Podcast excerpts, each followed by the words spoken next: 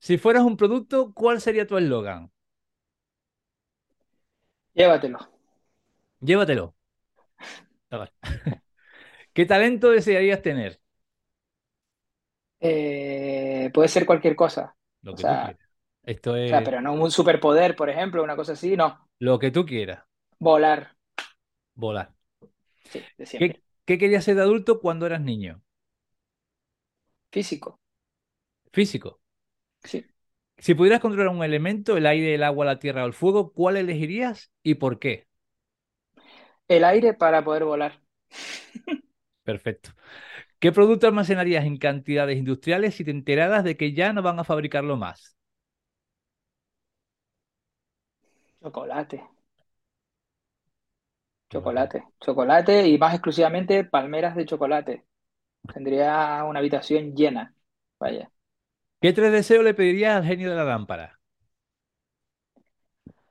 Pues mira, yo es que soy una persona bastante, pero vaya, pedía que la gente fuera feliz, que nadie sufriera ningún tipo de violencia en este mundo y, y que mi familia y los que quiero nunca tuvieran un problema ni económico ni, ni de salud.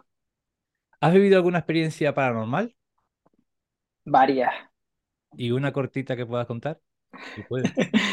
Una cortita que pueda contar, eh, esta porque además es, algo que, que era muy famoso en la época en el que el grupo montañero de Tenerife tenía un, un refugio justo al lado del Llanucanca, ese refugio ya está cerrado, ya no existe más, era un refugio que venía de la época en la que se construyó la carretera y fue heredado por el grupo montañero de Tenerife al que yo, en el que yo estaba en los años 80 y 90 porque iba a escalar a- a las cañadas mucho.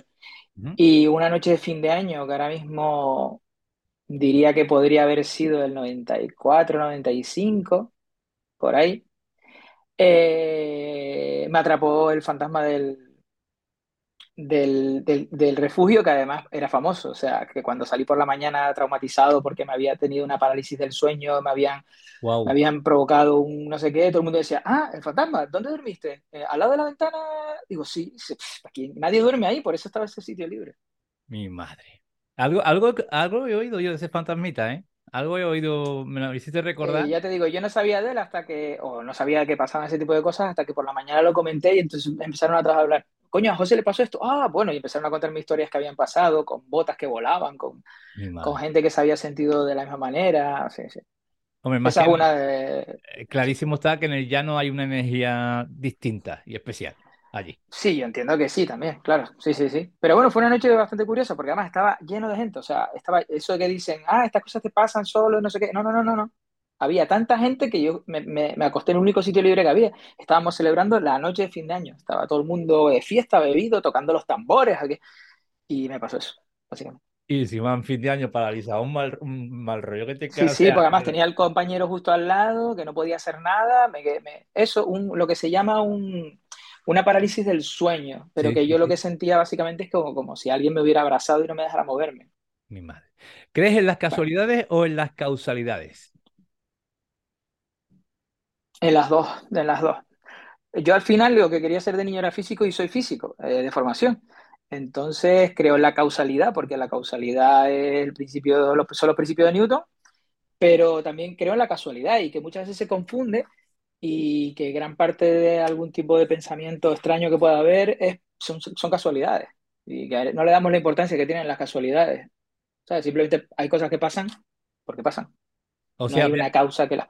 habría que darle más importancia a las casualidades, me está diciendo, en Eh, sí, sí, habría, no, habría que, no es que habría de darle más importancia, sino la importancia que tienen eh, y que una casualidad te puede llevar a, eh, o sea, yo creo, no creo que, que, que- que todo el futuro esté predicho, ¿no? Y que, porque si no, esto sería un poco un erial, ¿no? Eh, sino que las cosas pasan y hay que aceptarlas y hay que no aceptarlas, pero me refiero a que simplemente un encuentro casual entre un- dos colegas que hace mucho tiempo que no se ven, no tiene que venir de, ah, aprovecha, es casual, no, no le busques, no le busques más cosas, o, ah, ¿sabes que el 11 de septiembre, curiosamente, que te-?" no, mira, es que hay veces que hay fechas que se repiten, punto, ¿sabes? Ya está. ¿La felicidad es algo que se busca o algo que se encuentra? No, yo soy de los que piensan que hay que buscar activamente la felicidad. Sí, no, además, yo creo, básicamente, por lo que estábamos hablando antes, de que creo tanto en la casualidad como en la causa- causalidad, que, que no, o sea, que para encontrar algo tienes que haberlo estado buscando, porque si no, ni, porque no sé, te puede aparecer, pero como no estás buscando nada, no sabes ni lo que es. ¿Qué es esto?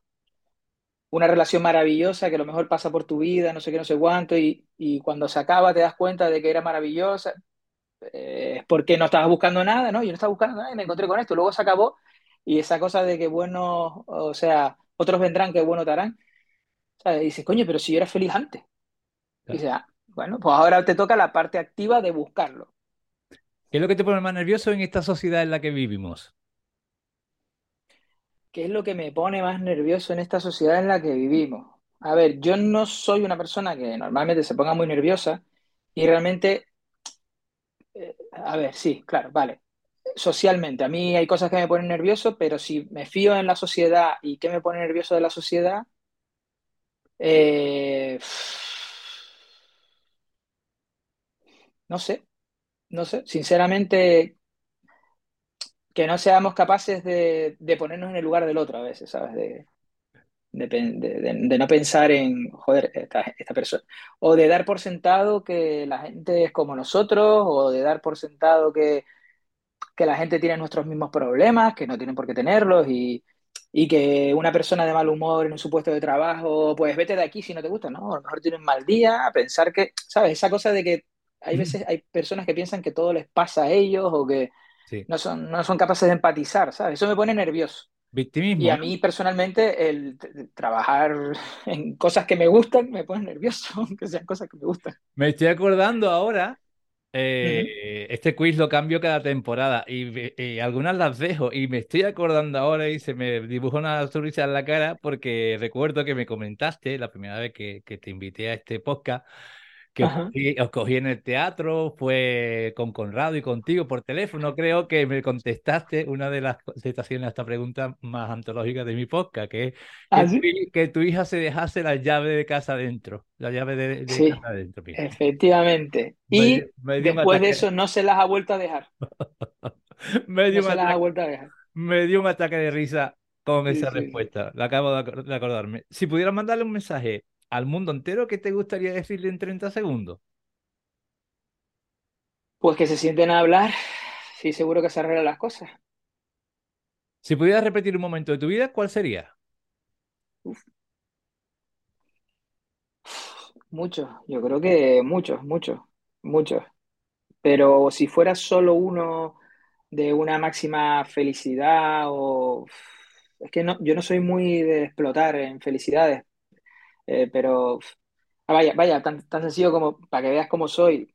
El día que termine la carrera, que para muchas personas es como diciendo, ah, ese día casi me muero, me cogí un pedo casi me muero porque había terminado con ese concepto.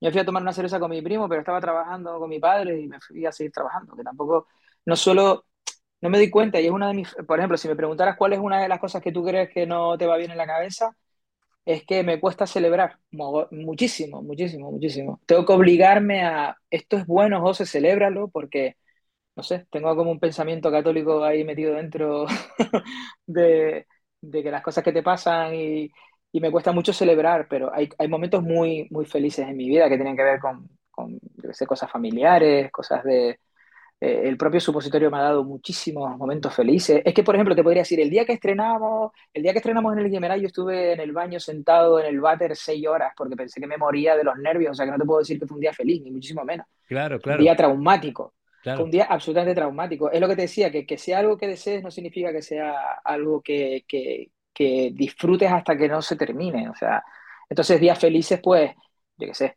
sí, eh, cuando cosas que tienen que ver con, con estos últimos tiempos, con, con, mi mujer y con mi hija, que hemos tenido momentos muy felices de familia, o con mis amigos, o eh, días que me he reído muchísimo, pero no te podría decir, la verdad. Eh, me, me, has hecho recordar que, que, bueno, yo ya desde hace un, un tiempo, por un vídeo que vi de un filósofo y demás, y eh, tiene que ver con lo que has comentado de, de, de, celebrar las cosas buenas de la vida, las cosas que no pasan, ¿no? Y yo me llamó la atención ese, esa, esa filosofía o ese aprendizaje o ese comentario Y, y, bueno, empecé a tomar como norma cada vez que termino de grabar un podcast, celebrarlo. O me voy a la plaza de aquí a tomar una cervecita, o me compro, yo que sé, un dulce o algo. Tengo que un poco eh, marcar esa, esa banderita, por así decirlo, ese check de decir, he conseguido esto, vamos a celebrarlo. Y es, y es, es un tema ese, lo de, lo de no perder la, la, Sí, la, la, no perder la costumbre de celebrar tantas cosas buenas que nos pasan en, sí. en, en la vida, ¿no? Un tema, un No, tema, un no, tema. sí, sí, sí, no puedo estar más de acuerdo contigo. Yo te digo, yo en los últimos años me obligo a- también un poco a eso, a celebra, Acostumbrarse. José, sí, acostumbrarse a celebrar lo bueno, porque en la vida hay cosas que, por ejemplo, eh, esto mismo, una, tomarse, yo ahora tomo por costumbre el, el último día del rodaje, normalmente en un rodaje el último día es el día de fiesta, la gente lleva camisas de flores, es una tradición sueca que se ha importado aquí, Ah, que, que se hace no, en los rodajes en en todos lados. no Pues los suecos tienen un- una visión del mundo como muy... Entonces, el día de, cuando tú ves en un rodaje que hay un montón de gente con camisas de flores, significa que es o El viernes o es el último día de rodaje Ah, vale. también. Incluso el martini shot, que es el, el último plano del día, porque supuestamente después vienen los martinis, ¿no? Entonces, eh, yo no llego a celebrar tantas fiestas, fiestas, pero sí, por ejemplo, me tomo una cerveza con la gente del rodaje, intento que, porque también es bueno a nivel subconsciente, incluso eh, que digas, estas cosas se celebran, tío, celebra las cosas, pero como tampoco las cosas muy malas me afectan mucho, las cosas muy buenas tampoco me afectan, pero sí que últimamente me obligo, me obligo a celebrar eh, las cosas buenas que me pasan, que me pasan muchísimas, y que hay logros que uno tiene en la vida que hay que celebrar. El día que firme el contrato con, con la televisión canaria fue un día de celebrar. Fue un día muy feliz porque llevaba detrás de ello mucho tiempo. Si pudiera darte un capricho ahora mismo, ¿cuál sería? Esto es una... Mira, me, que- quiero pasar unas navidades en, en un sitio con mucho frío, mucha nieve, y, y con mi mujer y con mi hija en una cabaña o algo así. Eso o un Apple Watch Ultra para correr. Wow, qué contraste, tío. Total. ¿Qué es aquello que aún has hecho y tienes muchas ganas de hacer y que te detiene? Aparte de irte a una cabañita a pasar frío. Sí, no, bueno, eh, aunque tengo, tengo fama de aventurero, mmm, porque me han pasado cosas muy raras en muchos países, eh, no he viajado tanto como me hubiera querido, y lo que siempre me ha retenido es que mm, eh, siempre me ha pasado que cuando quería viajar tenía que viajar solo y me asusta, me asusta mucho, mucho el no entender y que me pasen cosas que no sé qué me están pasando porque no controlo mucho el idioma. Entonces, por ejemplo, eh, los países eh, anglosajones o, por ejemplo, ir a cualquier país que, que te tienes que defender con el inglés, para mí hasta ahora, que ahora creo que ya me podría defender mejor, ha sido un lastre y, y me hubiera gustado y me gustaría, y yo creo que todavía tengo tiempo, de viajar más, de vi- haber viajado más y de tocar la batería. Y yo también, la batería es algo pendiente que tengo ahí. Sí, total. Que fui a seis clases aquí en Adeje y me- cuando me dice el monitor, mira, has aprendido en tres clases lo que gente tarda en tres meses, dije yo, me cago en la mano, encima tengo casuali- ca- cualidades, pero no, Claro, no tengo, no tengo ya, que es muy claro. cara aprender la batería. Eh, ¿qué es lo primero en que te fijas cuando conoces a una persona? Eh, lo primero que me fijo probablemente, yo creo, ahora nunca lo he pensado así de tal, pero lo que transmita su mirada. Yo creo que la gente cuando mira, eh, y no solo, sí, la mirada, la actitud que tiene al, mirar, eh, creo que ya puedes ver si la persona va a ser una persona que está a la defensiva, mm, que, es mal rollera, o que todo lo contrario, o que tiene buen rollo, o que te va a traer cosas eh, guays y que se puede hablar con esa persona y tal. Sí, la mirada es probablemente lo, lo primero que me fije, pero no la mirada en sí, sino esa, esa cosa que trae la mirada, ¿no? Que es la manera de mirar, más bien. Esa, sí, la manera de mirar. Si tuviera que transformarte en uno de tus amigos o amigas, ¿en quién sería y por qué? Si tuviera que transformarme en uno de mis amigos o amigas, ¿en quién sería y por qué? Vale, yo es que tengo un concepto de mí mismo tan, al- tan alto, lo siento. ¿Vale? No, no lo siento, lo tengo muy alto.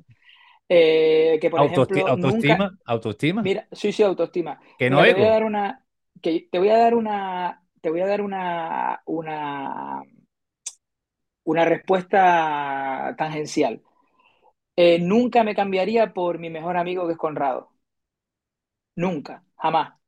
Porque yo creo que parte de la amistad que tenemos eh, se ha consolidado porque somos tan diferentes bueno. en nuestra vida personal y, y, eh, tenemos un montón de puntos en común en la manera de ver el mundo y en la manera, pues el humor es uno de ellos y, y el cariño es uno de ellos, pero, pero nunca me cambiaría por él. él eh, yo tengo, tengo una manera de, de, hacer las cosas y él tiene otra y yo creo que si él se cambiara por mí se moriría en 15 días y si yo me cambiara por él también. Y yo creo que eh, la fuerza que tiene nuestra amistad es precisamente eso. Él es metódico, ordenado, eh, responsable. Y yo no es que no lo sea, sino que lo de él es, es una cosa, y yo no, no, no podría, no, no. Yo, te, yo tengo que tener a mi alrededor siempre un cierto caos en el que yo encuentro soluciones.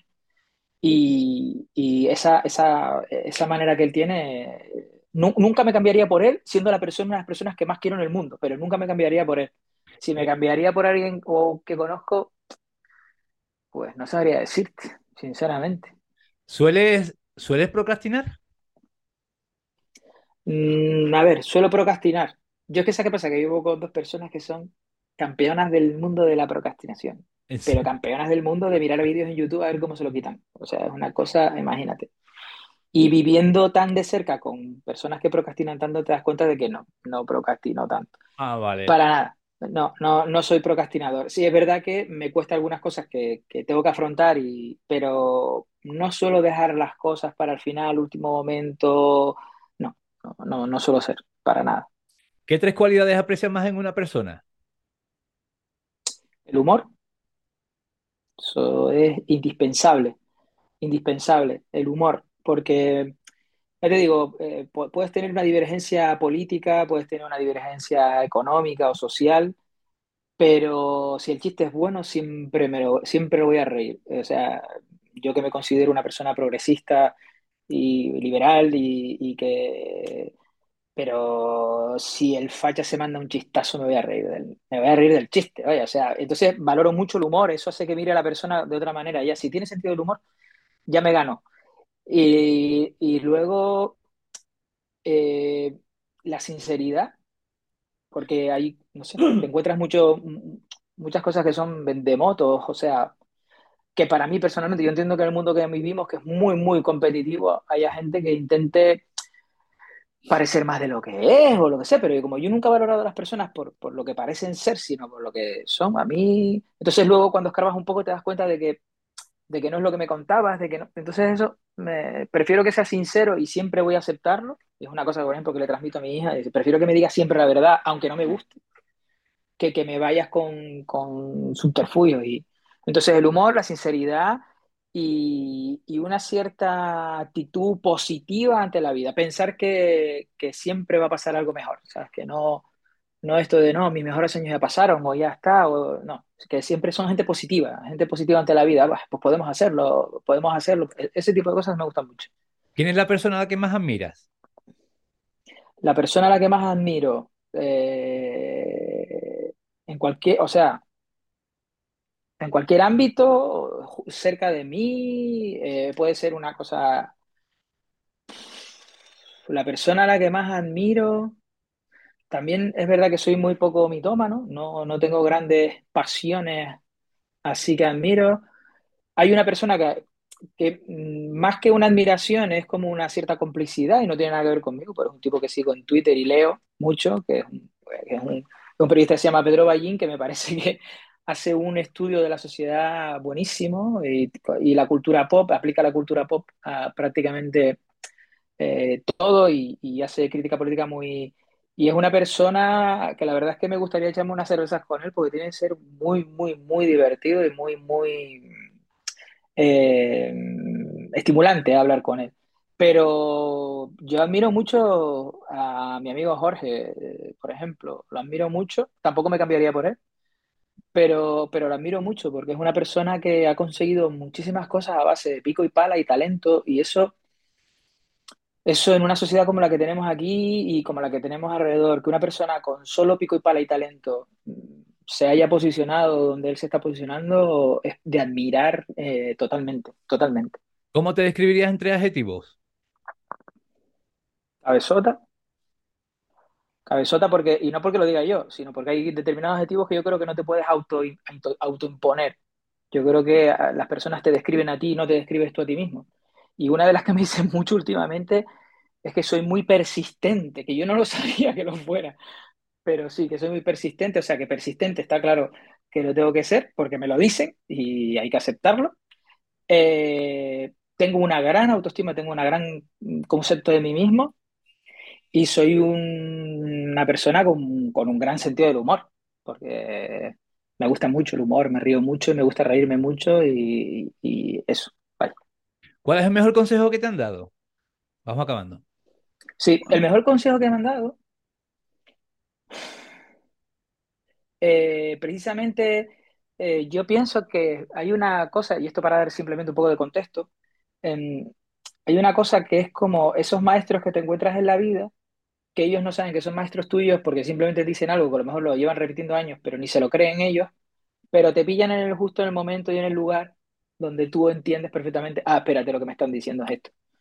Eh, el mayor consejo que me han dado en mi vida, eh, bueno, es que son dos. Bueno, uno fue, eh, José, tú tienes que ser tú mismo y la gente que te quiere te querrá por cómo eres. Eso es maravilloso, eso me parece, eso me parece el gran consejo. Sé tú mismo, que la gente que te quiere te quiere por lo que eres y no... Porque luego cuando si tú te inventas un personaje, eh, la gente te va a querer por el personaje y cuando te conozcan capaz que se defraudan. No. Entonces, y un consejo que me dio mi padre que cambió mi vida hace unos 15 años, 15 años, no, menos, eh, 10 años, que fue José de Lete este libro. ¿Y qué libro, y qué libro era? Mira, es un libro que realmente fue porque a, a raíz de ahí pasaron un montón de cosas de mi vida, pero es un libro, bueno, que, que, que sinceramente está muy pegado al pensamiento mágico, pero que se llama El poder contra la fuerza, ¿Ok? de Richard, de Richard Dawkins, ¿eh? Hawking. No es Stephen Hawking, que es nuestro gran, sino es, eh, es Richard Hawking, creo que se llama él. Ajá.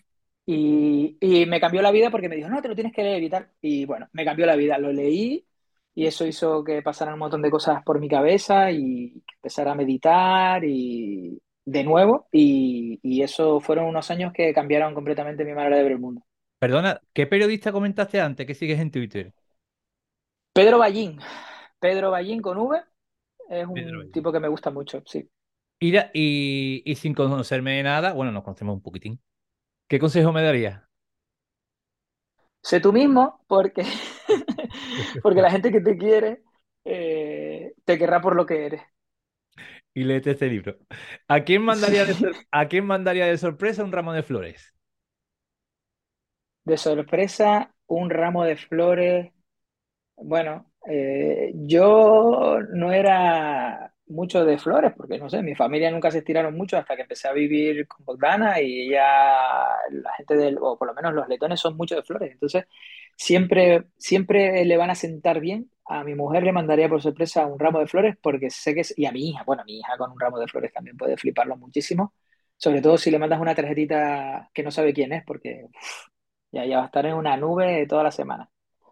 Pero ¿A, sí, a, mi madre, mi, mi, mi familia, sí. A qué ser querido te gustaría volver a abrazar? A mi padre que falleció hace dos años. Y por Ah, último, sí, sí. ¿de, de qué te sientes más agradecido en la vida? ¿De qué me siento más agradecido de la vida? Eh, yo creo que es un poco un conjunto. Es que sea por lo que fuera, por cómo soy yo, por, por dónde nací, por cómo, se, por cómo me criaron, por todo el contexto que me reu- alrededor mío, eh, no hubiera, no se me creara un trauma muy grave eh, en torno a, la- a mis capacidades o a lo que, a lo que podría llegar a ser. Eh, no sé, nun- nunca se me dijo, no, esto no lo puedes hacer, José, o, o céntrate en esto, o entonces se me dejó un poco libre cuando en la infancia nunca se me dijo que nada no estuviera a mi alcance, pero no estas cosas motivacionales de tú puedes, no. En mi casa no me decían tú puedes, no, lo que no me decían es no puedes, No había pero no en ciertos aspectos. No había Sí, no era, ah, sí, pues ahora quiero, por ejemplo, mi, mi familia no es una familia que tenga estudios universitarios hasta que llegó mi hermana, que tiene tres años más que yo, y cuando yo dije en mi casa que quería estudiar física, dijeron, vale, adelante, pues es tu cosa, ¿sabes? Siempre hemos confiado en ti, eres un chico inteligente, pues. O, y ahora no, ahora quiero hacer otra cosa, vale, pues hazlo, eres un chico inteligente. Y sobre todo mi madre siempre ha dicho que eh, que lo que a ella le parecía y por lo que no me decía era como que siempre era feliz, como yo te veía feliz y haciendo, tomando decisiones, siempre has sido muy feliz, pues ¿para qué voy a estar diciéndote no hagas esto o no lo otro? Es verdad que nunca me metí en cosas muy raras, ¿no? Pero, pero sí, sí, el, el que no me dijeran, no, para ser feliz tienes que hacer esto. No, haz lo que, búscalo tú a tu rollo. Pues hasta aquí este quiz inicial, interesantísimo. Así que 3, 2, 1, intro. Ok.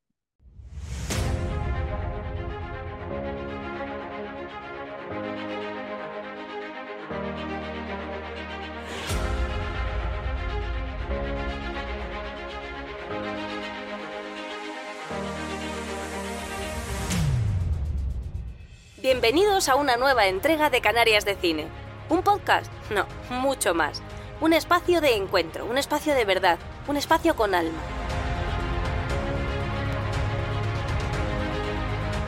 Profesionales del mundo del cine, de la música, del arte, del entretenimiento, hacen un alto en el camino y paran en esta casa, la casa de Francisco Torrea, que por unos minutos será también la suya.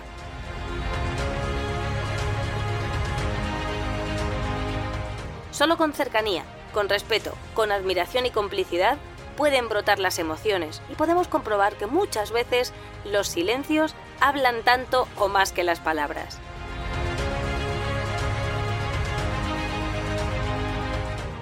Ven, pasa, acomódate, disfruta. Aquí comienza Canarias de Cine.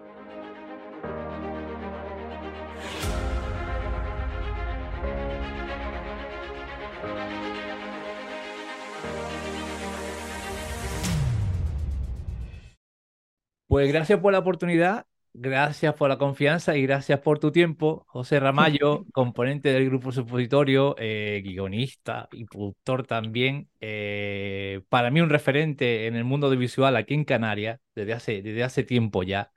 Bienvenido a este podcast, tu podcast, vuestro podcast, el podcast que tanto quiere admira a tu trabajo y al supositorio, a Canarias de Cine. Bienvenido a este rinconcito desde Guía Visora y de nuevo, gracias por tu tiempo. Ah, gracias a ti, gracias a ti y a tus oyentes por escucharme. Mira, te quiero preguntar siempre, cuando son de fuera de la isla, le pregunto qué conocen de Canarias, pero cuando son de aquí, de, del archipiélago, le pregunto y hago un poco juego con el nombre de mi podcast. Para ti, José, ¿por qué Canarias Ajá. es de cine? Bueno, Canarias de cine, primero yo estoy en la industria y yo ya te podría decir, Canarias es de cine porque el cine eh, tiene mucho de, de plató, de plató. Es decir, el cine se trata de que te crean las cosas y para creértelas tienes que tener un- una escenografía. Y Canarias tiene unos escenarios naturales que se pueden ver en otros sitios, pero que yo creo que no se pueden ver todos concentrados en tan poco espacio. Entonces, Canarias para mí es un plató natural de los más potentes que puede haber en el mundo y, y, y el cine parte es eso. Y luego yo creo que hay muchísimo, muchísimo talento en Canarias que, bueno, que, que yo creo que si siguen las cosas como siguen, pues al final acabaremos por, por demostrarlo, básicamente. José Ramallo, ¿en qué momento vital se encuentra? Pues José Ramírez se encuentra en el momento vital de que voy a cumplir en breve 49 años, Bien llevado, bien de llevado, que, bien llevado, bien llevado, por supuestísimo, por bien llevado. supuestísimo. De También duermo muy bien y no tengo vicios extravagantes, sinceramente.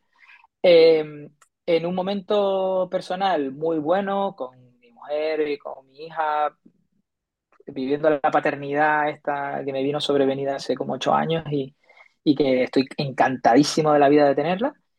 Eh, o sea, padre de una niña adolescente, que eso yo creo que es una de las grandes cosas que tiene la, la vida, porque tú te empeñas en que sea de una manera y al final luego es de otra. Y profesionalmente en el momento de, consolidarme como, como, guionista, director de ficción televisiva o más allá con el proyecto en el que estoy ahora. Eh, mm, me, siempre me pica la curiosidad cada vez que he visto a, a un humorista o cómico, actor, eh, saber qué tipo de humor consume o ha consumido y también te quiero preguntar qué opinas de la salud del humor en, Canarias.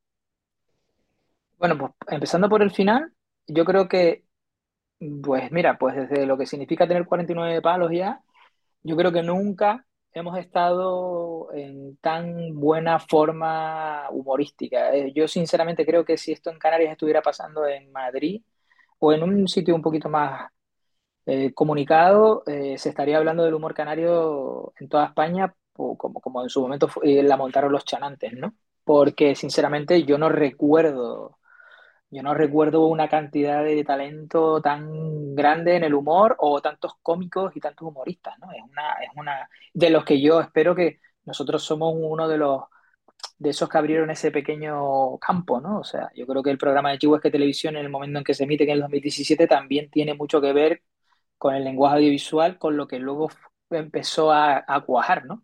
Pero yo creo que ahora mismo Canarias está en una de las comunidades top. Es verdad que el humor lo, canario no ha permeado determinadas estructuras, como puede ser la televisión canaria, eh, y entiéndaseme como los nuevos talentos que están surgiendo por todos lados, que tengan ese espacio para que la gente los conozca masivamente, ¿no? O sea, te tienes que ir a un teatro a conocer a algunos de los cómicos que hay, que está muy bien, pero creo que todavía lo que se suele llamar el mainstream está ahí un poco, ¿sabes? En otras comunidades autónomas esto lo tienen más que superado, ¿no? Eh, yo creo que se está viendo un momento y además se consume mucho humor en todos lados. Un Twitter puede ser cómico y hay gente canaria haciendo Twitter muy divertido y luego hay gente, pues grupos subiéndose a los escenarios, no ya solo nosotros, los supositorios, Abucaca, eh, y luego ya por supuesto está Aaron, Quique, Darío, o sea, hay un montón de gente actuando ahora mismo, ¿no? Incluso pues Gas o, o Nachi, ¿sabes? Son gente que viene de, los, de, de la cultura más digamos, posmoderna en el sentido de Internet y, se han consolidado, porque también hay diferentes canales, ¿no? Igual que no hubiera sido posible sin todo lo que está pasando, que tuviéramos ahora un artista como los más escuchados de la historia de Spotify y es de aquí, bueno, es Gran Canario, pero, ¿sabes? Que no se hubiera entendido y es por las redes y tal. O sea, las redes han hecho mucho por democratizar eso. Porque antes era, yo decidía quién era el humorista que se veía, porque yo tenía el poder de comunicarlo, la televisión, la radio. Ahora ya no, ahora ya el público tiene más consumo. Y luego sobre mis influencias, pues mis influencias vienen de que lo primero que, bueno, de, de los chistes de colegio, que parece una tontería, pero yo, yo entiendo que siguen, ¿no? Pero nosotros éramos, todos los días tenía que alguien traer un chiste nuevo para contarte. Se podía hacer de Jaimito o podía ser de lo que fuera. Entonces, ese chiste de colegio, que, te, que, que ya es el primer me acuerdo que lo primero que yo escuché de Lelutier me lo trae Conrado al colegio en una cinta Wow. de cassette.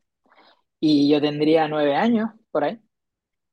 Y fue como flipante, ¿no? Como esto que es. Me encanta esto, me encanta esto. O sea que sí podría ser Lelutier. Y luego ya a nivel de escritura, posteriormente, aparte por supuesto, Monty Python fue también un descubrimiento. Yo empecé con Los Caballeros de la Mesa Cuadrada, ¿no? Y luego La vida de Brian y tal porque eh, Flying Circus hasta mucho después no pude acceder a ello. Pero, y luego, yo qué sé, todas las películas de humor, el Guateque, el Slapty, siempre ha gustado mucho Buster Keaton, más incluso que Chaplin, me gustaba mucho Buster Keaton. Y yo creo que porque yo tenía esa cosa de, de correr, saltar, girar y tal, y todo el humor físico siempre me ha gustado muchísimo.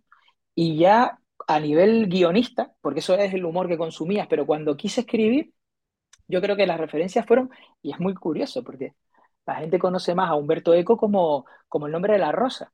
Ajá. Pero él tiene unos libros que son fantásticos, a mí me encantan, que es el Diario Mínimo, eh, que son súper cómicos, súper cómicos, súper cómicos, con un humor absurdo, maravilloso, que me gusta a mí, que a mí me gusta mucho, Tom Sharp también, que es, que también un, un, un, humorista, y eh, La Conjura de los Necios de John Kennedy Toole, que me parece una cosa que... Bueno, que si quieres, si hablas con Ignatius algún día, dile de dónde viene el nombre, porque pues está claro que viene por ahí. Y, y, han sido mi, bueno, los libros que tengo en casa son, son, son eso, son, esa ha sido mi influencia básicamente. ¿Cuánto, te quiero preguntar, cuánto de, de lo que sucede en la calle, de lo que ves en la calle, o de lo que veis ustedes, eh, componentes de supositorio en la calle, lográis o lleváis a la, a la, al, al, escenario, ¿no? Yo creo que, que hay muchos artistas eh, y creativos que sí, se puede estar tomando relajado una cervecita, una caña en, en cualquier plaza de aquí de Santa Cruz de Tenerife, pero a veces la vida misma que les rodea les influye a la hora de, crear un sketch o crear una parodia, ¿no? Eso, eso pasa en, en, tu vida, pasa en nuestro grupo. Sí, sí, totalmente. O sea, eh, eh, primero porque yo creo que el, siempre lo hablamos, y esto es una cosa que hablamos en supositorio, el humor es contexto, ¿no? Tú te ríes de lo que eres capaz de, de identificar. Nosotros somos además pibes de nacidos en los 70, criados en los 80, con unas determinadas coordenadas culturales, socioculturales, y, y, cuando empezamos a hacer humor, contabas las cosas que te habían impactado. Por ejemplo, hay personajes como Toño y Ramón, que son los tipos que tenían el taller ilegal en el barrio, que abrían la persiana, te metían el coche para adentro, eran máquinas, sabían de todo, tenían este rollo de, esto te lo arreglo yo en un momentito, tal. Entonces, esa, esa, cosa, por ejemplo, del barrio, de nuestro, cómo eran nuestros barrios, siempre de ahí sacas el humor, pero luego también em, eh, situaciones que te pasan, hay una cosa que yo creo que todos los cómicos te podrían decir, o sea, es que hay, parece, que nos, parece que nos pasen cosas que son graciosas. nosotros podemos hacer de un velatorio uno de los momentos más hilarantes de la vida de cualquier persona porque estamos a, la que salta, ¿sabes? Cualquier cosa nos puede hacer reír. Y luego, claro, yo realmente, como creo, como todos los autores, retratas un poco la sociedad en la que vives, ¿no? Eh, eh, pues eh, se nota, en la evolución del supositorio además se nota, ¿no? Por ejemplo, no se puede entender a Sulfameca si nosotros de pibes no hubiéramos conocido a, sí, a, sí, a los Backstreet Boys. Yuki on the Block. Sí, sí, exacto, las boy bands o más concretamente nuestro, ¿sabes? Pues Unión Lírica, eh, que era un grupo de Gran Canaria, que era tal. Exacto. O, bueno, ahora se me ha ido el nombre, lo siento, me van a matar. Pero bueno, que tuvimos nuestra boy band. Eh, 3.718 metros son. Exactamente. Entonces, claro. Entonces, bueno, pues. Se me, da un nombre también, tío. y, mira, que lo escucho constantemente. Sí, sí, sí, sí, sí, bueno. Me cago en la mano. Pues claro, no, no se puede entender, es decir, nosotros vemos lo que pasa a nuestro alrededor, nos hace gracia y lo vamos y lo contamos, ¿no? Eh, ahora se nota en el supositorio, por ejemplo, en este último show, que ya con la edad que tenemos hay determinadas cosas, y sobre todo viniendo de nuestro... Soul Sanet. No creo. Soul Sanet, exacto. No, Sulfameca no se entiende sin Soul Sanet. Lo busqué. Y Padre Teide no se entiende sin Soul Sanet. Ellos saben, además, hemos hablado con ellos y y, saben que es un homenaje a ellos mismos y se lo toman muy bien, ¿no? Entonces, eh, pero claro, es, es una parodia, es una parodia de lo que ves, lo parodias, ¿no? Eh, y ya como con una cierta edad empiezas a, tu vida empieza a moverse en unas determinadas coordenadas y, te ríes esas coordenadas. Ahora mismo nosotros llevamos dos shows que hablamos mucho de, sobre determinadas cosas que, que tenemos alrededor, precisamente por pibes criados los 80 que hay determinadas cosas del posmodernismo de los 20 que, que nos pillan trasnochados, ¿no? O sea, los, los, géneros fluidos o ese tipo de cosas que, que, son muy fáciles de entender porque simplemente es libertad individual, pero que, bueno, que provocan ciertas ficciones, que la gente se queda con ciertas cosas o, eh, yo qué sé, o la misma política, ¿no? En este último, en este último show que entrenamos el 19 tenemos un sketch que yo creo que es nuestro tema político sobre la unidad de la izquierda, que precisamente es la desunidad de la izquierda, o sea, riéndonos de, de la dificultad que tiene la izquierda para ponerse de acuerdo en cualquier cosa. Hablaremos, hablaremos de... Perdóname, perdóname, sí, sí. Sí, sí, sí, no, no, perdón, simplemente eso, que, que siempre yo creo que el cómico intenta representar la, la realidad que, con la que convive y, si eres un buen cómico, además intentar que eso sea universal. Es decir, que no se quede en, esto lo vimos nosotros aquí y es mi barrio, sino que este es cualquier barrio de la periferia de cualquier lugar, o estas cosas que pasan aquí te pasan a cualquier persona con tu cierta edad, con tu condición social. O sea, yo creo que eso es lo, eso es lo que engancha. Eso, por eso si te dice, ¿se puede exportar el humor canario? Ya hablaremos, o no. Pero claro, sí se puede exportar siempre que trate temas universales. Perfecto. ¿Hay, algún que otro canal por ahí, eh, latinoamericano, mexicanos o venezolanos, creo que son, o chilenos, que se ponen a ver eh, tanto cantantes como humor eh, español y ves las reacciones de ellos y vamos, entra, entra perfectamente. Mira, has utilizado la palabra cómico varias veces y te tengo un par de jueguecitos preparados para hoy. Venga. Eh, mm, con su majestad, Moncho Borrajo, tuve la oportunidad de hablar y si Dios quiere volveré a grabar con él, si quiere en breve cara a cara, por fin. Eh, y le escribí un texto, antes hacía una pequeña introducción, eh, una intro leída, escrita por mí a los invitados, dejé de hacerla, no sé por qué. y la empecé utilizando varios sinónimos de cómico. ¿vale? Ujú, Entonces la he retomado, ese texto, no el texto completo, varias palabras, ¿vale, José? Y ujú. quiero que cada, por favor, que cada sinónimo que te dé de cómico se lo asignes a un personaje público. Puede Vale. ser de esta sociedad, de otra sociedad, eh, deporte, política, prensa rosa, Vale. lo que quieras. Vale. Animador, Animador. Mm, ¿Animador como animador o como agitador? Animador. Que anima las cosas. animador. Ponle unos, ponle unos pompones y una faldita corta. Ah, vale, vale. Eh, Jorge Galván es un animador. Bufón, Bufón. Mm, Quique Pérez es un bufón. caricato, Caricato. Eh, creo que Santiago Abascal es una caricatura, sí. comediante, Comediante. Comediante. Manolo Vieira es un comediante. contorsionista. Contorsionista. Pedro Sánchez. Me cago en la más, me cago en la más, me cago en la más. Que eres el tercero, tercero que me da el mismo. El tercer invitado, no me lo puedo creer. Esto no Bueno, yo creo que porque sí, suena mucho y te suena que sí, sí. O sea, lo que ha hecho este hombre por mantenerse es contorsionismo puro, vaya. es fuerte, ¿eh? Que tres invitados te digan lo mismo. Bueno, Sí, claro, pero bueno, es que viene de manual de resistencia este caballero, ¿eh? O farandulero, sea, lo- lo- perdón. farandulero, uf, farandulero. Farandulero, espérate. Eh, farandulero, farandulero.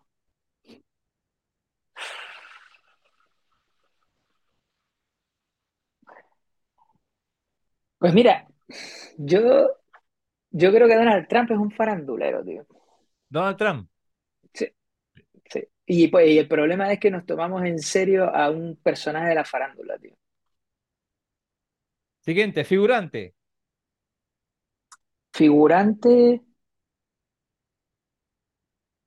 pues mira, si hablamos de política, creo que, por ejemplo, Núñez Feijóo es un figurante. Creo que otro me dijo también eso. Sí, Mimo, mimo, vamos acabando. Mimo, vale. Eh, Mimo, mimo, un mimo. Pues mira, me lo dijiste y me vino a la cabeza, y no sé por qué, pero será por la gestualidad que tiene en la cara, pero yo creo que Nicolás Sarkozy tiene un poco de mimo, no sé si por la tradición francesa o porque pone estos gestos cuando tal, que sí, es un tipo con, con una cara de mimo importante. Te lo ve con los guantes, la camiseta de raya, la boina. Sí, intentando, intentando gesticular mucho, ¿sabes? Sí, sí. Última, titiritero. Titiritero. Titiritero. Titiritero. Bueno, yo te- es que no lo va a conocer nadie, pero yo tengo un amigo al que de hace muchos años lo llamamos el maestro de marionetas, o sea que, mm, porque es un, es un director de televisión, se llama Sergio Hernández y, y es el auténtico titiritero. O sea, si trabajas en uno de sus programas te das cuenta perfectamente cómo, cómo, cómo controla todo sin llegar a manipularte, porque no lo considero una persona manipuladora, aunque sí, también. Eh, es un maestro de marionetas, o sea, eh, siempre está moviendo los hilos, no te das cuenta cuando ya te embarcó. A mí me hizo quitarme toda la ropa en un programa de televisión, o sea, con eso te digo todo. Mira, antes de, de- de hablar de, de vuestro nuevo espectáculo, eh, que coincides con que eh, es una especie de celebración de vuestros 20 años, eh, José, eh, con esta trayectoria ya que, que tienes, preguntarte unas cuantas cositas.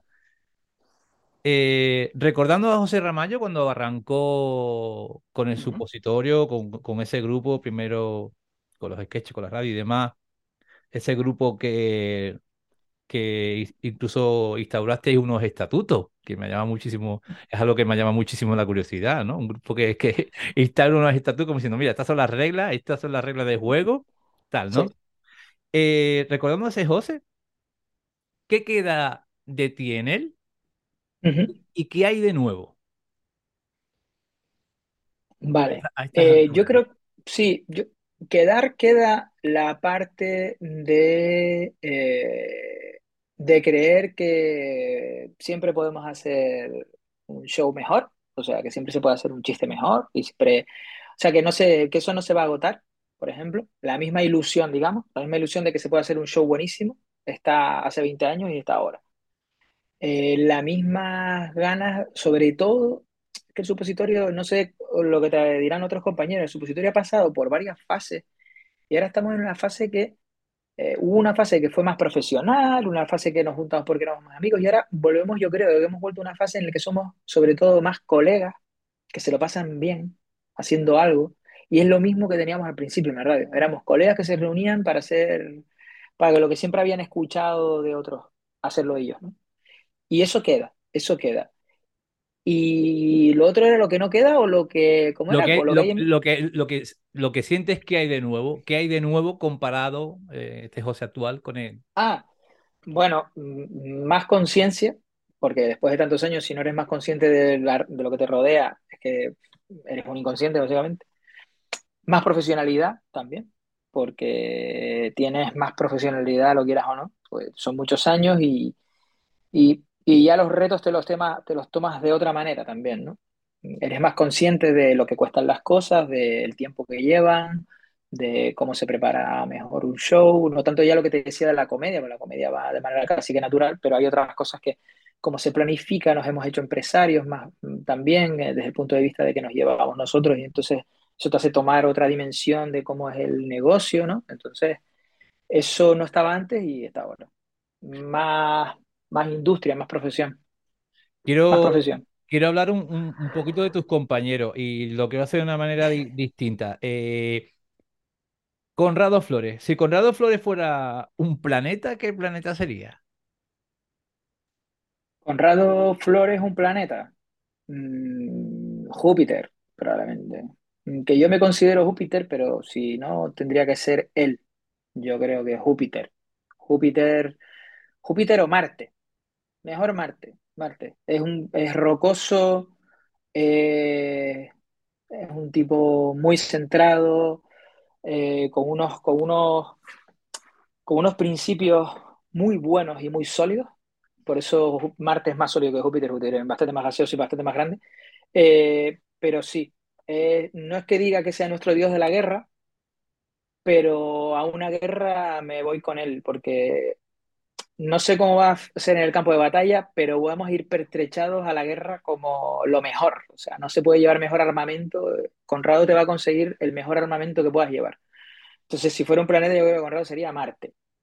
Si Jorge Galván fuera un estilo musical, Es que Jorge Galván tiene una- un problema y es que es sordo como, como, como una mesa camilla. O sea, decir que ¿cómo, de Jorge Galván un estilo.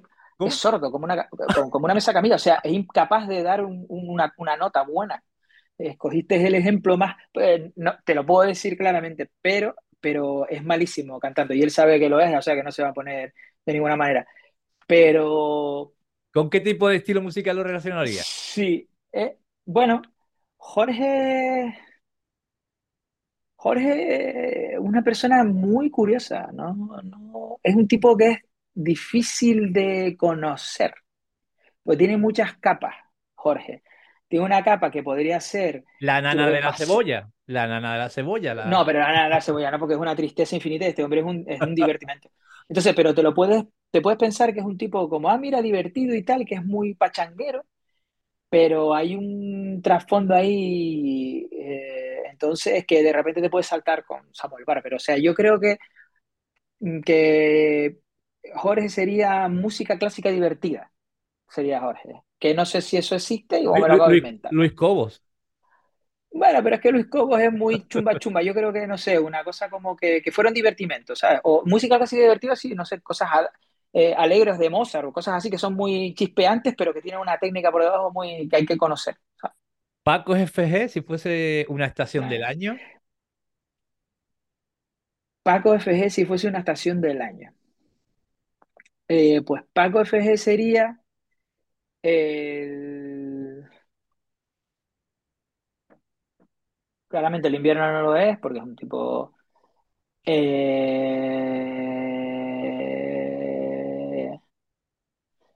yo... Es que Paco, por ejemplo, es muy... ¿Sabes? Tiene esa chispa de la que podría ser la primavera floreciendo y tirando chistes y y pero quizá también tiene, tiene y, y es más sosegado y tal también. Eh, podría ser una primavera llegando ya al verano, ¿sabes? Ya. La- el- entre la primavera y el verano, eso, es- esas semanas ahí que están ahí, eso es- yo creo que Paco estaría por ahí. Pues además, le encanta el sol. y por último, su hermano Mingo FG, si fuera un modelo, un modelo de coche, Eh, bueno, pues mira, curiosamente, Mingo durante mucho tiempo tuvo un coche que no le pegaba nada, que entiendo que le gustaría a él, que era como un Hyundai súper largo, plateado, eh, dos plazas, ¿sabes? Como algo muy excéntrico, plateado, pero que luego eh, supongo que sería, sí, un, un- un- una cosa como decadente pero elegante. No no, un Rolls porque me parece demasiado, pero sí que algo descapotable y co- como con lujo y maderas, pero luego que tiene un cierto aire decadente. eh, Eso, algo así, no sé, un, coche inglés de estos eh, que son como muy extravagantes también. eh, y ya por último, para terminar con tus compañeros, mm, no sé cómo eres de futbolero, José, ¿podrías describir la posición en el campo de cada compañero tuyo? ¿O qué, o qué profesión tendría, por ejemplo, en el ámbito futbolístico, desde el presidente hasta, hasta por Ujú. decir, el, uti- el utillero? Bueno, yo, yo, mira, yo soy de los que piensan que el fútbol lo explica todo, así que eh, Ah, me- la analogía me viene muy bien. ah, genial. Entonces, eh, por empezar por cómo tú los hiciste, ¿Vale? eh, Conrado. Conrado, bueno, esto va a ser polémico. Cuando se lo pongas al supositorio, eh, va a ser polémico porque yo los defino de una manera que quizás ellos no, eh, no. Pero, por ejemplo, Conrado viene a ser eh, un Beckenbauer de- del, del, en el fútbol. Es decir, un tipo sólido, un tipo que no sabes que no vas a franquear con un talento con la pelota que no veas, pero que se mete en el centro de la defensa para que el equipo brille. Pero que si hay que meter un gol y nos vemos apurados, coge la pelota, la sube todo el campo y te tira de fuera y te mete un golazo por la escuadra. Entonces Conrado acepta ese rol, yo creo, es un, es un, central de estos filigrana, ¿no? Pero central, central. Entiende que su rol es ser el central. Luego Jorge Jorge es un media punta habilidoso que, que, que puede jugar en, en, tres posiciones diferentes, lo puedes poner de medio centro, si te falta un delantero lo metes de delantero, si el, si el extremo izquierdo está mal, lo metes extremo izquierdo y te juega con la izquierda, y si está mal el extremo derecho, te juega con la derecha. O sea, toca, hace todo y hace todo bien. Eh, sobre todo eh, cuando tiene que ser otro. Es decir, no, yo soy el 10, eh, pero jugando de 7 juego mejor, y jugando de 8 juego mejor, y jugando de, 10, de 11 juego mejor. Entonces, eh, es un, yo creo que es ese, ese media punta habilidoso, muy, muy habilidoso, que, que, pero no un tipo como Maradona que solo parece que juega en un puesto bien. No, Ajá. es algo así como aquel Iniesta de los principios que lo ponían de lateral izquierdo y que luego lo ponían de extremo derecho y todo lo hacía bien, pues ese yo creo que es Jorge. Eh, y Paco. por ejemplo, Paco, mira, Paco es que es curioso, porque Paco para mí, Paco para mí es un medio centro, pero que toca mucho la pelota, pero que decide poco. ¿Sabes lo que te digo? No tira mucha puerta y toca todos los balones. Entonces siempre está repartiendo. No, tal, no, hacemos esto, no. eh, Pero luego a la hora de definir, ¿Un se Busquets? tiene que No, buscar. no. Sí, un busque, sí, un busque. Un busque toca mucho la pelota, pero, me- pero no, mete, no mete goles. O sea, le cuesta mucho meter gol porque no va, no va hasta, no va hasta portería. ¿Sabes? Está como, hacemos esto, hacemos lo otro. Siempre, siempre, siempre está eh, haciendo que los otros, por eso digo que es polémico. Paco tiene una habilidad especial para hacer que los demás curren. Mira que lo ocurra, pero es que, es que nos hace currir a todos. O sea, es como, eh, chicos, hay que hacer esto. Y lo deja ahí, en, en como hay que hacerlo, pero. Y claro, siempre hay alguien que lo coge y dice, venga, luego yo. Pero no es, oye, chicos, voy a hacer esto. Sí, porque estaba claro que parte de la gestión la hace, la hace mi Claro, Pero bueno, pero sí, es un, no mete goles, pero toca todos los balones. Está tocando todos los balones todo el rato. Y luego Mingo, por ejemplo, para mí, es un Cristian Vieri, es un nota que está parado en el campo durante 35 minutos y te falta meter un gol en el 91, la mete él. Porque eh, en, la, en, la, fase creativa incluso es, son de los de tanto Paco como Mingo, Mingo más que Paco, porque Paco hace un trabajo más sostenido quizás. Eh, Pico, Mingo viene con una idea genial, viene con la idea genial, viene con el chiste que remata, ¿sabes? A esto le falta un chiste, ¿sabes? Eh, nos tenemos a Beckenbauer dándole estructura y luego Mingo te pone el chiste, ¿sabes? También. Y, y yo a mí mismo creo que me deberían definir los otros, pero soy un poco Conrado, un poco Jorge.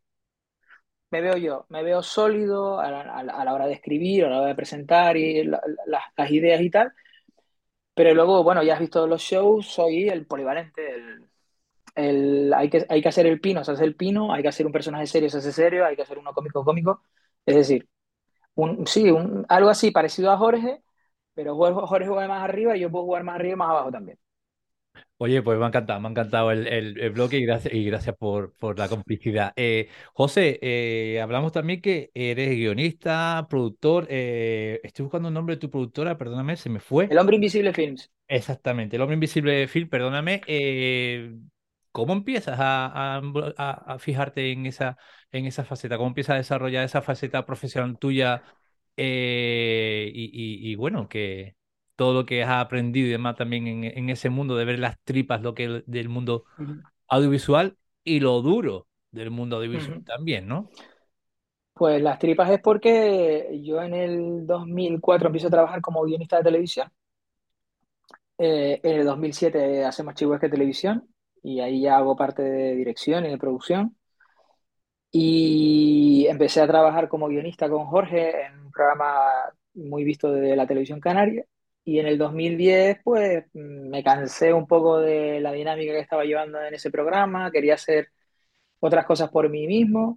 Me surgió la idea de escribir un largometraje y con esa cosa de, ah, pues mira, ya que yo voy a dejar el trabajo en el que estaba y, y voy a ver hasta dónde llego, ¿no? Y monté El Hombre Invisible Films. Al principio con la idea de escribir y de, y de, bueno, y tenía también muchas ganas de hacer publicidad porque siempre me había gustado y tal. Y básicamente era lo que me dedicaba, creativo publicitario, diseñar campañas, grabarlas y rodarlas también. Y así estuve hasta el 2017 haciendo también cortos que me gustaban mucho. Y, y en el 2017, pues con Basni Ramos y con Gerson Ramos, hacemos Apocalipsis Voodoo, que uh -huh. es una película que yo creo que ya se ha convertido en una película de culto para determinado sector canario. Y eso es el momento en el que yo digo, ya se acabó, ya, esto es lo que yo quiero hacer y, y voy a intentar dedicarme solo a esto. Es verdad que luego eh, hice un, un, curso con un, con un productor ejecutivo de televisión muy importante que, hacía, que hace ficción y todavía la hace, que es canario, David Fernández. Y estando con él me di cuenta de que a mí lo que me gustaba realmente era contar historias y que ahora mismo la ficción televisiva era lo que lo que me ofrecía mejores oportunidades, primero para crecer profesional y, y, y como empresa, ¿no? Y desde ese momento intenté por todos los medios intentar, bueno, intenté por todos los medios intentar, ¿no? Intenté eh, trabajar hacia, el, hacia la ficción, estuve en varios proyectos, proyectos de desarrollo, también de desarrollos de guiones de cine y, y hasta que en el 2019 mmm, me junto con Isa Robaina de Fantasy Fulanito y llevamos un proyecto a Televisión Canaria sobre un, sobre un programa que fuera, bueno, un programa no, una serie de ficción sobre leyendas canarias, que, que, me ha llevado los últimos dos años de mi vida a sacarlo adelante y en el que estoy ahora. Y ahora yo creo que un poco lo que se abre en el futuro sería eso, la producción de ficción para televisión. No te digo que el cine me gusta mucho, pero es muy, muy complicado, muy, muy complicado. Depende de muchos más factores que, por lo menos lo que yo veo ahora, que pueda, que pueda ser la ficción televisiva. Y, y, además he afrontado el reto de no solo escribir, sino también dirigir. Y me flipa dirigir. O sea, es una cosa que es una... He encontrado mi... Se ve que todo lo que he hecho me ha llevado ahora a, a querer dirigir las cosas que escribo y, y esa un poco ha sido la trayectoria y dónde estamos ahora. Está, está claro que es importantísima la, la, formación, pero, y me pongo como humilde ejemplo, y creo que también es el, el caso tuyo, qué importante es el, el, el, aunque no tenga, digamos, acceso a ciertas formaciones, quizás por la situación nuestra, quizás por lo económico, eh, el, el, tema de ser autodidacta, ¿no? De currártelo, de, de preocuparte, de, de formarte a tu manera, de prueba, error, prueba, error, eh, constantemente, ¿no? Que al fin y al cabo vamos generando, vamos acumulando una serie de horas de vuelo, de horas de experiencia, que no son titulaciones, pero que te dan una seguridad y una, y una, y una fuerza para afrontar proyectos cada vez, cada vez más grandes, ¿no? Creo que, creo que es ese tu caso. Y te quiero preguntar cómo de exigente eres en ese perfil tuyo, José, contigo mismo. Eh, cuando realmente cuando afrontas varias cosas al mismo tiempo, que es lo que hace un productor ejecutivo. La, consulta de terapia psicológica te, te, paso después me haces un bizum. vale. Eh, eh, em, tienes que tener diferentes niveles de exigencia. Por ejemplo, sí que es verdad que yo intento que cuando estoy, cuando estoy escribiendo que sea lo que me lleva, me motiva y esto es lo que quiero hacer y esto es lo que... Eh, luego cuando llega la parte del director, que el director coge el guion y ya tiene que darle una visión, pues aparco al guionista para que no esté defendiendo todo el rato sus postulados. No, pero esto lo tienes que hacer así. no, no, ahora me toca a mí y esto que antes me parecía una buenísima idea, ahora a nivel audiovisual me parece más pobre que esto, así que voy a potenciar esto que me gusta más, porque lo voy a rodar de esta manera, porque tal, no sé qué suerte. Y luego está el de las perras, ¿no? El de, ¿con qué, ¿con qué cámara querías rodar esto? No, no, esto tiene que ser con, no, no tienes dinero. Entonces, todas esas cosas hacen que tenga un lío en la cabeza, es lo que me lleva, eh, lo que me tiene traumatizado, ¿no? Pero, si te soy sincero, soy bastante indulgente conmigo mismo. Soy, yo creo que la exigencia la tengo, pero, tan, pero no soy un, no soy una persona que se, que, se paralice por, por quizá no es el, no es el adjetivo adecuado, pero, pero como no, esto no es lo que yo quería y esto, no, no, siempre intento buscar una salida a todo. Es decir, no tenemos esto, pues hacemos esto, no, pues cambiamos esto. Eh, para improvisar, yo creo que se me da bastante bien. Eh, no sé, porque vengo del mundo del guion y, estamos acostumbrados a que se puede justificar y se puede. Y como no aprendí en la escuela, sino que aprendí a base de trabajar, y con jefes que te decían esto me lo cambias, esto me lo cambias, esto me lo cambias, siempre sabes que hay una manera de dar la vuelta. Entonces, suelo ser bastante indulgente, sinceramente. O sea, no me, no me, es verdad que hay determinadas cosas que las tengo muy claras y no transijo, digo, esto tiene que ser así, porque tiene que ser así, pero luego estoy muy abierto a qué te parece esto, qué te parece lo otro, o se nos cayó esto, ¿qué hacemos? Ah, pues si se cayó, se jodió, no se puede hacer. No, se cayó, vamos a darle la vuelta a ver qué pasa. Me hiciste pensar, en, la, me hiciste pensar en la película de Shyamalan, se me fue el nombre, en que hay un villano que, que lo atrapan y que le van dando flashazos y le va cambiando la, la, personalidad. No sé si la viste. Eh, sí, eh, Cristal fue la. Frágil o algo así, era que le, Sí, sí, sí, tenía muchas personalidades, ¿no? Que lo atrapan, ¿eh? que es un villano. Mira, eh, vamos con, con, con, con, vuestra próxima actuación. Eh, esta, esta, esta, grabación eh, pues, se emitirá el, viernes anterior en el Teatro Guimerá. Tenemos la suerte de ver vuestro, vuestro nuevo espectáculo, un poco celebrando el cumpleaños de vuestros 20 años de, de carrera. El sábado 19 de noviembre a las 20.30 eh, busquen las entradas porque vuelan, siempre, con el supositorio vuelan, yo ya tengo las mías. Eh, vuestro anterior show que se llamaba Una nueva normalidad, ambientada en, una, en una emisión de, radio, ese, primer espectáculo que ya, digamos, tuvimos después de la, de la, de la pandemia, ¿no? De sufrir la, la, pandemia en que había ya un poquito más de, de movimiento cultural. Eh, y este nuevo que se llama Plátano Maduro no, no vuelve a verde, ¿vale? Que yo lo que pensé, digamos, es la típica frase de no, no, no, es como un hierro doblado que no lo puedes enderezar. a mí se me vino, se me vino ese símil automáticamente, quizá no tiene nada que ver. Ya Conrado me ha soplado un poquillo por ahí por WhatsApp que caña, caña, vais a dar. Bueno, ¿nada que ver con el anterior show, José? ¿O qué hay? sí. ¿Qué, hay? ¿Qué, nada que ver. Nada que, ver. Un poco lo que te decía antes, ¿no? Ya, ya tenemos una edad, somos primero, plátano maduro no vuelve a verde, eh, que el tiempo que se va no vuelve, es un temazo salsero de mucho cuidado. Entonces, eh, bueno, Paco lo cuenta como, como una anécdota. Teníamos varios nombres que iban a ser rompedores y tal, y de repente llego yo con el, ¿sabes? Porque estábamos, estábamos hablando más de la edad que tenemos y tal, digo, mira, plátano maduro no vuelve a verde, ¿sabes? Nosotros ya no volvemos a verde. Entonces, yo creo que tiene que ver en el subconsciente es que ya nuestro humor tampoco es el que era. Cuidado. Eh, los temas que tocamos, entonces ya no es, no podemos hacer determinados temas que hacíamos antes. Y teniendo las mismas premisas cómicas, ya estamos tocando otros temas, ¿no? Ya en el último show eh, que tú has visto, eh, hablamos de determinados temas también, ¿no? sobre todo lo que te decía de la sociedad cambia a tu alrededor y tú cambias con ella y te ríes de otras cosas. Entonces, este de plátano maduro no vuelve a verde, mm, lo que tiene es alguna mala leche, porque ya nos hemos hecho muy mala leche ya. Eh, quiero entender, José, perdóname, José, quiero entender que ya a partir de ese título ya se va desarrollando, digamos, la temática del show o no. No, nosotros siempre ponemos un título que va con nuestra, con, con, lo que nos está pasando en el momento de poner el título. Y es una desgracia, porque luego hay veces que dice la gente, ¿y ahora? ¿Y los plátanos dónde están? ¿Sabes?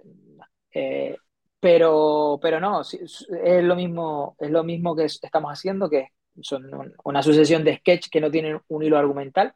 En el caso de la radio sí había un hilo que era la radio y iba argumentando los diferentes sketches, salvo dos que estaban un poco más alejados, Pero, pero en este caso no hay hilo argumental, sino van directamente píldoras de humor y de que parodia o, comedia, como lo quieras llamar.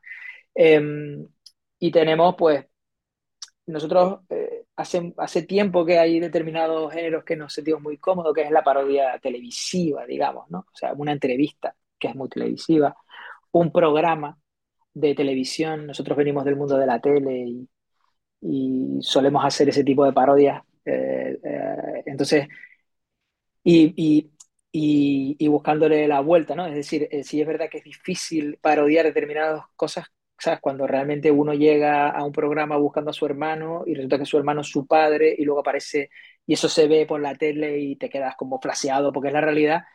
Entonces nosotros tenemos que intentar con eso, que nos hace mucha gracia, intentar pues darle una vuelta, girarlo un poco, porque ya de por sí creemos que es algo gracioso. Entonces, bueno, pues desde programas de ese tipo a esta cosa que te comentaba antes, de, de un sketch sobre la unidad de la izquierda, que no hay manera de que se ponga de acuerdo en nada, y, que tienen un tiempo limitado para ponerse de acuerdo y, por supuesto no va a acabar bien porque no hay manera.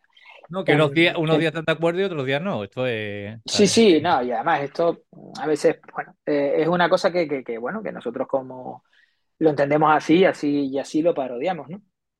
Luego también nos gusta mucho eh, esa entrevista que ya se ha visto el supositorio como, como puede ser Michael Jackson, que es un personaje universal que lo traemos a Canarias porque tiene un guachinche, ¿no? Entonces, eh, ese tipo de entrevistas de eh, entrevistando a alguien que de repente no sabías que tiene una conexión con Canarias tan importante. Estuvo en mi pues poca, ¿eh? Estuvo en mi poca, Michael Jackson. Estuvo tu poca, Michael Jackson, por supuesto, por supuesto. Él es una persona muy dada. Él, cuando tú lo llamas, entonces, creo, creo que, que, eso, eso, también tiene mucho humor porque solemos girarlo de tal manera que al que aparece al final es el menos que te espera, ¿no? Entonces, es una hora y media de, comedia. Si hablamos de los sketch, pues eso, tenemos un sketch que puede ser muy divertido, que tiene una componente política, pero que luego la política, nosotros no le llamamos a la política, sino a las relaciones personales, que es lo divertido, ¿no? Cómo se odian o cómo se, cómo se han maltratado de ellos y, se pelean, ¿no? Eh, luego sí tenemos, eh, eh, que parece también que, que, es muy divertido esta parodia televisiva, ¿no? De un tipo que viene buscando un hermano y quien, y quien sale es el menos que te esperas, pero luego hay otra persona que dice tú, tu hermano tiene que ser este, pero esto no acaba bien porque hay una, hay una herencia millonaria y todos piensan que es por la herencia. Entonces, ese tipo de, de equívocos y de giros de guion dentro, de un, dentro del sketch creo que, que, también están, están muy bien. Y luego una, una, una revisión que hacemos sobre lo que pudo haber pasado en el momento en que echan a Adán y Eva del paraíso qué conversación se, pudo, haber producido en ese momento y cuáles fueron las circunstancias, ¿no? Entonces, hacemos una revisión. Pues mira, imagínate, tenemos política, tenemos religión, tenemos sociedad y salimos semidesnudos. O sea, ¿qué más se puede pedir? O sea, esto... Y bajáis del patio butaca después y nos despedís cara a cara. Que, eso, nadie lo hace. Nadie, un poco, muy pocos lo hacen. Eh, José, pues nada, repito, el próximo sábado 19 a las 20.30 en el, en el Guimerá y busquen su entrada. Y te digo que, bueno, que final, José. Eh, gracias por este ratazo, lo estoy pasando, lo estoy pasando, lo estoy pasando genial y habíamos intentado hacerlo cara a cara, no ha podido ser, pero bueno, eh, para mi gusto estoy, estoy, vamos, a gustísimo aquí. Si decidieras hacer un podcast, José, ¿de qué lo harías ¿Y con, ¿y con quién te gustaría hacerlo?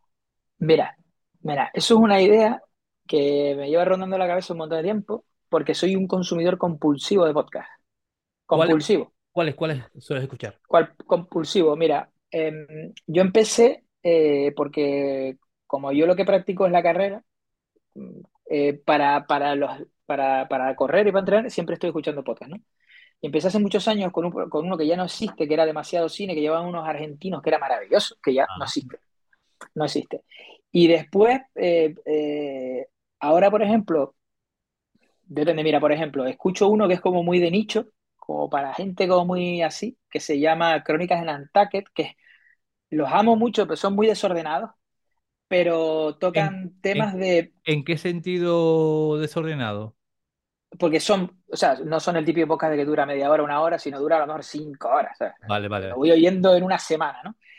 Que tocan temas que me gustan, por ejemplo, yo qué sé, todo el tema este del misterio, eh, ovnis, paso de Diatlov, el criptobichos y tal, pero ellos lo que hacen es intentar buscar las fuentes originales y, y si hay que debunquear, pues debunquean. Me gusta mucho cómo lo hacen. Eh, sigo mucho también uno que he encontrado nuevo, que me parece fantástico, que se llama Criminopatía, porque a mí los de, los de, los de crímenes verdaderos me gustan mucho, mucho. Pero luego, por ejemplo, sigo uno también de ciencia que me parece maravilloso, que es Coffee Break. Además, se graba aquí en el astrofísico y, Sí, bueno, y son buenísimos. Y yo, bueno, mi, mi, mi científico que llevo dentro, pues. Luego también me gusta mucho Aquí hay dragones y oh, Todopoderosos, también los, los escucho mucho, potente, mucho, mucho. potente. Y luego me pasa una cosa muy curiosa que es que eh, so- no, no, no puedo escuchar los programas de radio que me gustan en el momento en que se ponen. Entonces, por ejemplo, nunca puedo escuchar Hora 25 en ese momento porque estoy haciendo otra cosa y lo escucho en otro momento porque como ahora están en podcast. Pero bueno, me gustan los, los podcasts de, de, asesinatos, me he hecho últimamente, los de historia también, El Cisne Más Negro, que es de unos chicos uruguayos que me parece maravilloso, La Tortulia. Ya te digo, escucho mucho, mucho podcast, mucho podcast. Y si yo hiciera un podcast, hace tiempo que le propuse a, a Jorge hacer un podcast sobre la Segunda Guerra Mundial en plan vacilón con él, pero no hay manera. No podemos, juntos no podemos, porque Jorge, Jorge es, un- es una enciclopedia de la Segunda Guerra Mundial y a mí me gusta mucho también. Y luego el supositorio empezó con un programa de radio que ahora estamos digitalizando para sacarlo. O sea que creo que en breve se podrá escuchar un podcast del supositorio, pero no ahora, sino de hace 20 años. Lo que hacíamos en la radio hace 20 años, que es muy loco, ¿eh? Es muy loco. Y, y sí, me gustaría hablar de, de- de- de- de anécdotas de la historia, de la sociedad, de la vida. Eso me gustaría tener un... Porque lo haría con Jorge, con Jorge Galván. Aquí le tiro la caña, a ver si se atreve. José Ramallo, para ti, ¿qué, qué es el éxito? Vamos acabando. El éxito es eh, vivir de aquello que te gusta hacer. Eso para mí es el éxito. Tienes la posibilidad, ya por último, doble pregunta, de encontrarte con, contigo de pequeño, con 10, 12 años, en esa época en la que nos has compartido que, que gracias a Dios, afortunadamente, tenías esa permisividad o ese permiso o ese, esa libertad de, de, de probar y hacer cosas eh, que, que vivías en tu, en tu ámbito familiar. Si te encontrases contigo con esa edad, 10, 12 años, ¿qué consejo te hubieras dado? ¿Qué consejo me hubiera dado? Eh, yo creo que ese consejo que, que parece que es una tontería, pero fue el que, el que me dijeron sin saber y tal, que sigue, sigue que, sigue que vas a llegar donde tienes que llegar, no donde crees. Eh, tú sigue haciendo lo que estás haciendo. Sigue por ahí. Es más, lo que me gustaría, si acaso, no es advertirlo de nada, sino verlo por un agujerito. No lo advertiría absolutamente de nada. No diría, haz esto de esta manera o haz esto de otra, porque sinceramente yo, con la edad que tengo, me considero que soy el que soy por todas las circunstancias y no te creas que cambiaría. Hay veces que por el hecho de que estudié una, la carrera que estudié, si me hubiera gustado hacer investigación o no, pero luego la vida me llevó por otro lado y no me arrepiento para nada de las cosas que me pasaron. En su momento las podía ver de una manera o de otra, pero luego, luego- o sea que lo miraría por un agujerito, por un agujerito. Y, le, y nada más, y no le diría nada más, le diría que, que siguiera para adelante, que se protegiera como se estaba protegiendo ese niño en ese momento de determinadas cosas que estaban pasando a su alrededor y ya está, tira para adelante, tío. Y viajamos en la línea del tiempo, vamos al futuro y puedes encontrarte contigo con 85 o 90 años. ¿Qué te preguntarías? Eh, en buen estado físico porque te cuidas, porque comes bien, porque haces deporte. O sea, yo al de 85, ¿qué le preguntaría? Pues algo que parecería a lo mejor muy, muy- no sé. Eh, ¿fuimos felices? Dime que fuimos felices, ¿sabes? Y- y espero que me dijera, sí, sí, José. Eso lo trajiste de fábrica, tranquilo. Lo traíamos de fábrica, eso, eso no ha cambiado. Otra cosa es que esté bajo un puente, pero feliz, eres feliz. Somos felices. Hemos sido felices todos estos años. Pues José, aquí marco en mi checklist de componentes del supositorio que han pasado, ya han pasado contigo tres por, por mi podcast. Eh, ¿qué te digo? Como puse en, Instagram hace poco promocionando vuestra, eh, publicando vuestra promo, que sois, sois mi debilidad en el, en el ámbito de, de- del humor aquí en, en Tenerife, que os admiro de hace mucho, que sois unas personas increíbles en el escenario y fuera también y esta charla, este ratito que me has compartido eh, de ese José Ramallo que he visto alguna que otra vez en backstage cuando os he ido a, a saludar y que veía medio serio, medio introvertido, pues que tenía la posibilidad de que te, de que te abras un, un poquito conmigo, de que, de que, me, de que me, me conozcas en este ámbito y conocerte yo a ti un, un poquito y que el próximo día que nos veamos en el teatro nos saludemos, pues oye, allá sí, será allá diferente. será, será, será diferente. Muy agradecido por tu tiempo, de verdad, José. Y gracias a vosotros también por seguir la batalla, seguir, seguir en el, en el mundo de- del show del espectáculo, regalándonos tan buenos momentos, tan buenos ratos que son necesarios, que siguen siendo necesarios hoy en día. Y bueno, las puertas de este podcast abiertas para lo que te haga falta, amigo. Vale, muchísimas gracias, Paco. Pues nada, señoras y señores, hasta aquí esta entrega de Canal de Cine. Cuídense.